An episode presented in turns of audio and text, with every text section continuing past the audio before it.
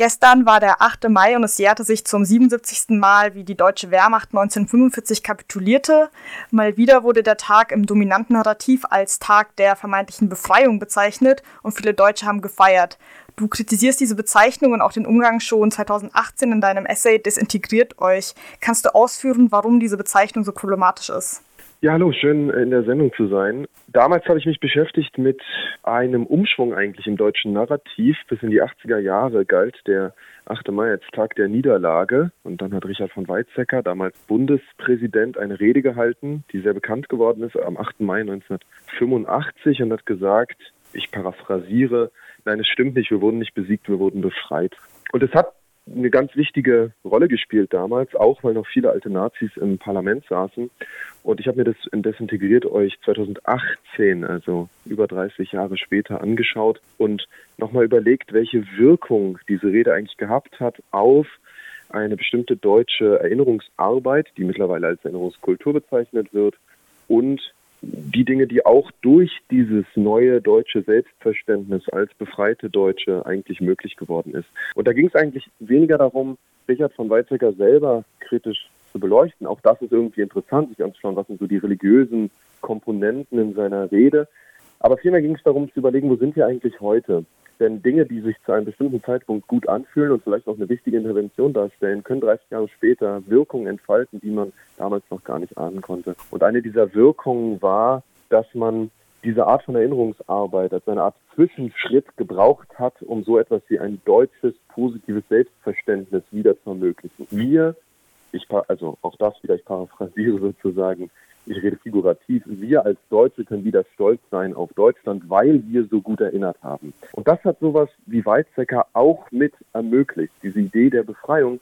Und dagegen habe ich nochmal die historischen Realitäten aufgezeigt und gesagt, nein, nein, es stimmt nicht. Die Mehrheit der Deutschen, die überwiegende Mehrheit derjenigen, die hier in Deutschland frei oder als freie Deutsche nicht in KZ oder so gelebt haben 1945 am 8. Mai, die wurden nicht befreit, die wurden endgültig besiegt, weil sie bis zum bitteren Ende zu den Nazis gehalten haben. Und das ist eine Realität, die wird so ein wenig verdeckt von dieser, sagen wir mal, dem Pathos der Befreiung. Du hast jetzt auch Weizsäckers Rede schon angesprochen, die bei zentral war und es seitdem als Befreiung bezeichnet wird. Welche Rolle spielt dabei denn Sprache? Also eben, dass ein Begriff einfach von der Niederlage zur Befreiung quasi ausgetauscht wird. Naja, ich glaube, das ist ganz zentral in der Inszenierung der Erinnerung. Und wenn ich sage Inszenierung der Erinnerung, dann ist die Kritik daran nicht, dass es inszeniert ist. Öffentliche Veranstaltungen, öffentliche Erinnerungstage oder überhaupt Gedenktage sind immer inszeniert. Es gibt immer eine Art implizites oder ausdrückliches Protokoll. Es gibt Rollen, die gespielt werden. Äh, die deutsche Seite, die jüdische Seite und so weiter. Also das sozusagen, Problem liegt nicht in der Inszenierung, aber die Inszenierung selber wird für ein bestimmtes Publikum angestellt und die hat bestimmte sprachliche Eigenarten. Und da ist diese Idee der Befreiung relativ nah dran auf an der Idee des gemeinsamen Erschreckens vor der Geschichte. Ähm, ein Prozess, den Ulrike Jureit ähm, schon nachvollzogen hat in dem Buch Gefühlte Opfer, wo sie sich anschaut, auf welche Weise eine deutsche Erinnerung auch sich immer näher in Richtung Opfererinnerung bewegt, also sich die jüdische Erzählung so ein bisschen mit aneignet. Wir konnten das letztes Jahr, finde ich, ganz eindrucksvoll beobachten, auch an der Art und Weise, wie Sophie Scholl zu einer Art deutschen Anne Frank stilisiert wird. Und man, man eine Art Erinnerung hat, in der Krieg eine Sache ist, vor der erschrecken wir alle, anstatt zu fragen, auf welche Weise gab es eigentlich im Krieg die einen, die davon profitiert haben und die anderen, die naja, verfolgt und vernichtet wurden. In dem Essay Desintegriert euch schreibst du auch, die Erinnerung ist die Achillessehne Nachkriegsdeutschlands. Was sagt der Umgang mit dem 8. Mai über deutsche Erinnerungskultur aus? Ja, ich glaube, ich habe gerade schon auf so einige Aspekte hingewiesen. Also die Idee der Befreiung, die, die Idee der, die, die den Fakt der Niederlage und des Besiegtwerdens verdeckt. Überhaupt würde ich sagen, das Hochfahren der symbolischen Handlung, und das fängt nicht mit Weizsäcker an, sondern eigentlich vielleicht schon mit Willy Brandts Kniefall. Es gibt so einen Punkt in der deutschen, vor allem westdeutschen Nachkriegsgeschichte, in der wird die symbolische, die Inszenierung symbolischer Wiedergutwerdung, symbolischer Reue, symbolischer Schuldübernahme hochgefahren. Das ist erstmal eine, eine Betrachtung der Dinge, die passieren. Ne? Die Bewertung kommt gleich. Und das ist, dass ab einem gewissen Zeitpunkt Gedenktage eingerichtet werden, Erinnerungsorte geschaffen werden, äh, bestimmte symbolische Handlungen vollzogen werden. Und das dann gibt es sozusagen den 9. November, den 27. Januar als Gedenktage. Die gab es ja auch nicht schon immer. Die wurden ja irgendwann eingerichtet. Ähm, und dafür gab es irgendwann mal eine Mehrheit im Bundestag. Und diese symbolische Ebene ist jetzt eine, die wird also ab den, sagen wir mal, 60er, 70er Jahren immer stärker, die intensiviert sich immer mehr und gleichzeitig sehen wir, dass auf der materiellen, auf der realen Ebene, zum Beispiel auf Ebene der, der Strafverfolgung, gar nichts passiert. Diese, dieses Auseinandertreten einer zunehmenden symbolischen äh, Handlung, symbolischen Inszenierung und der ausbleibenden realen Konsequenzen. Das, glaube ich, ist was, was, was, was mich stark interessiert und wo ich sagen würde, hier sehen wir eigentlich, wie eine Wiederherstellung oder Wiederermöglichung eines deutschen, eines positiven deutschen Selbstbildes über die Erinnerung läuft, ohne dass man tatsächlich auch die Konsequenzen vollzieht, die diese symbolische Handlung suggeriert. Du verwendest in dem Kontext auch auf den Begriff Gedächtnistheater, den der Soziologe Michael Bodemann in den 90ern entwickelt hat.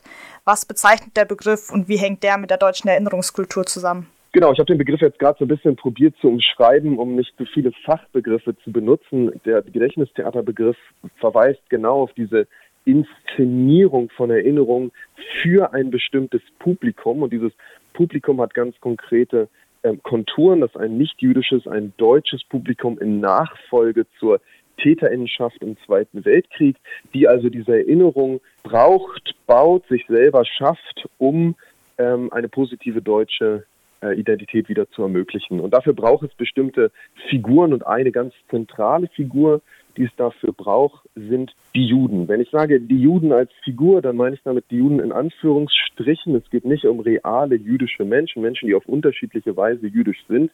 Wie wir wissen, sind solche Zugehörigkeiten vielfältig äh, bestimmbar und auch tatsächlich, glaube ich, Ausdruck einer, einer lebendigen Community, dass man, dass man das nicht ganz klar sozusagen festlegen kann. Aber in der Erinnerung sind die Juden klar konturiert. Und die sind klar konturiert durch ihre Nachkommenschaft zu den Vernichteten, klar konturiert durch auch eine bestimmte emotionale Klaviatur, also Erinnerung, also Erinnerungskultur in Deutschland erfordert eine bestimmte Einstellung und ähm, eine bestimmte Bedienen der Erwartung nach Versöhnung zum Beispiel, auch eine Sache, die in der Weizsäcker Rede schon eine große Rolle spielt, bei der Juden und Jüdinnen als symbolische Figuren konstruiert werden. Und dieses Bedürfnis nach diesen Juden und Jüdinnen ist so groß, dass sie die Realität jüdischer Vielfalt verdeckt. Heute leben nur ein Beispiel, über 90 Prozent der Juden und Jüdinnen, die heute in Deutschland leben, kommen aus der Sowjetunion oder sind die Kinder derjenigen, die in den 90er Jahren aus der, aus der zerfallenden Sowjetunion äh, nach Deutschland emigriert sind. Die sind mit einem ganz anderen Narrativ aufgewachsen, nämlich nicht, dass sie aus Auschwitz befreit wurden, sondern dass sie Auschwitz befreit haben. Genau das, was am 8. und 9. Mai in der ehemaligen Sowjetunion gefeiert wurde und heute auch und gestern in, äh, in, in der Ukraine und auch in Russland feiert wird in Osteuropa. Ja. Das heißt, wir, wir sehen hier, dass Juden und Jüdinnen eine völlig andere Erzählung haben als die Weizsäcker Wir wurden befreit Erzählung. Eine, die ja auch in Deutschland gestern wieder wiederholt wurde. Die jüdische Erzählung ist eine andere. Und wenn Juden und Jüdinnen in Deutschland leben, und zwar mit dieser Zusammensetzung, wie ich sie gerade beschrieben habe, dann muss man schon fragen, warum ist eigentlich kein Raum in der deutschen Erinnerungserzählung für die Sieger, wenn man so will. Also dafür zu sagen, wir haben den Krieg gewonnen. Wir wurden nicht mit den Deutschen befreit, wir haben den Krieg gewonnen. Also das, glaube ich, sind so, so Punkte, an denen klar wird, die öffentliche Sichtbarkeit, die Ermöglichung für Juden und Jüdinnen mit ihren Narrativen sichtbar zu werden, die wird durch eine deutsche Erinnerungskultur beschränkt. Du hast ja auch gerade schon jetzt den 8. Mai dieses Jahr angesprochen. Der war nämlich auf eine besondere Art aufgeladen durch den russischen Angriffskrieg auf die Ukraine und die Atmosphäre war wahrscheinlich gerade in Berlin sehr angespannt. Und der Blick lag dabei vor allem auf Russland und wie dort mit dem Angriff auf die Ukraine umgegangen wird. Und auch ähm, Angst vor Propaganda des Putin-Regimes war zentral. Was hältst du von dem Umgang mit dem 8. Mai konkret dieses Jahr und auch dieser Verschiebung in der Aufmerksamkeit? Ja, also man muss vielleicht dazu sagen, die äh, Festlichkeiten finden ja in Russland erst am 9. Mai, mhm. also heute statt. Das bedeutet, wir wissen noch nicht hundertprozentig, wie das in Russland laufen wird. Wir können es aber sehr deutlich erahnen. Es wird eine Propagandaveranstaltung. Die wird sagen, äh, wir bekämpfen in der Ukraine die neuen Nazis. 9. Mai bedeutet, gegen Nazis zu kämpfen. Also ist es hier genau unsere historische Bestimmung und knüpft an an den großen Sieg im Zweiten Weltkrieg. Das ist alles eine riesige Katastrophe. Und sozusagen da kann man, glaube ich, nur so viel sagen, wie der 9. Mai gehört nicht nur Putin. So, der 8. Mai gehört nicht nur Putin. Sondern der gehört vor allem den Menschen, die gekämpft haben und die unfassbar große, großen Preis zahlen mussten für, für die Niederringung der Nazis. So, das ist, glaube ich, erstmal, was der 8. Mai für Menschen bedeutet.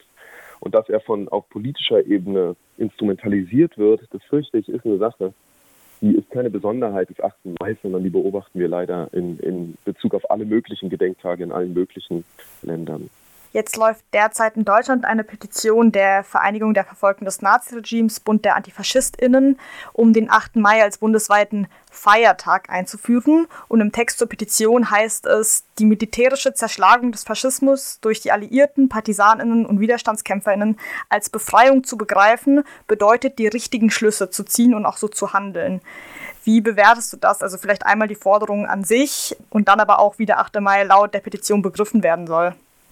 Also das ist ja eine Forderung, die gibt es schon länger und auch diese, diesen Aufruf habe ich schon vor Jahren, ehrlich gesagt, zirkulieren sehen, damals unterstützt von äh, Esther Bejarano, seligen Angedenkens, eine Holocaust-Überlebende, die dann, also die von, glaube ich, letztes Jahr verstorben ist und äh, eine ganz, ganz tolle, wichtige Person war. Esther Bejarano aus ihrer Perspektive hatte sicher Gründe, den 8. Mai als nationalen Feiertag zu fordern. Und ich würde sagen, ja, wenn wenn es Menschen hilft, dann sollen sie es äh, auf jeden Fall machen. Ich persönlich, und das glaube ich in dem, was ich jetzt gerade gesagt habe, auch deutlich geworden, finde die Idee, dass wir auf staatlicher Ebene solche Gedenktage einrichten, tendenziell nicht entscheidend. Also der, der, der entscheidende Punkt ist, was auf einer auf einer zivilgesellschaftlichen Ebene mit diesem Tag angestellt wird. Natürlich wäre es schön, würde man in Deutschland an den Aufstand im Warschauer Ghetto erinnern, aber würde das auf staatlicher Ebene passieren, wäre es auch irgendwie eigenartig, weil ich kann mir schon vorstellen, auf welche Weise das dann wieder nicht gut funktioniert.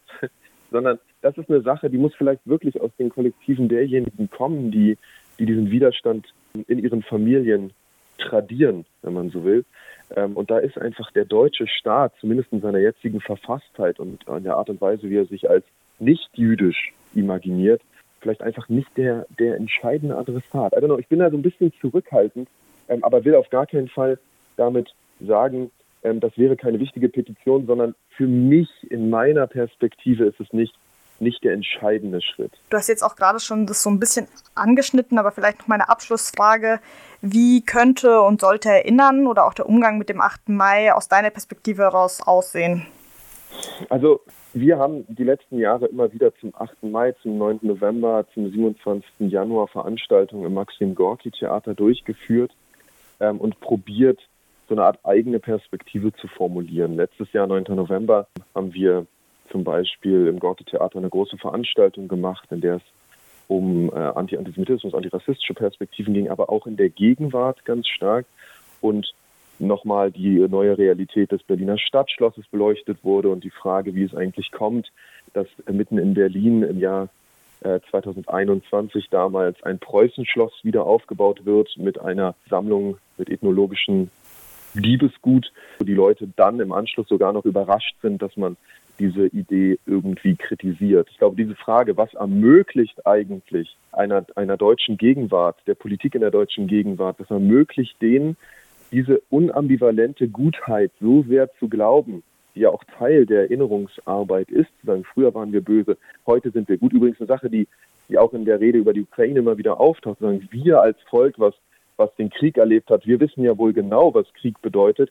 Das ist eine Art von von, ich will vielleicht Täterstolz oder eine Art von äh, fast schon polemisch, vielleicht polemisch gesprochen, fast schon Auschwitz als Besserungsanstalt für Deutsche. Wir Deutschen haben unsere Lektion gelernt, die, die eine die eine Empathie verstellt und die eine Empathie auch für die realen Gewaltgeschichten und Gegenwarten in Deutschland verstellt. Und ich glaube, wenn der 8. Mai etwas bedeutet für mich, dann das Offenhalten der Wunde und der Verletzung die Geschichte bedeutet, dass diese Dinge passieren konnten in diesem Land und dass sie heute diese Art von oder dass heute Gewalt weiterhin passiert und dass es kein Ende dazu gibt und keine, kein Gutwerden darin, sondern nur ein immer wieder aufmerksam bleiben. Ähm, da treffe ich mich ganz, ganz genau und ganz direkt mit den Zielen der, der VVN.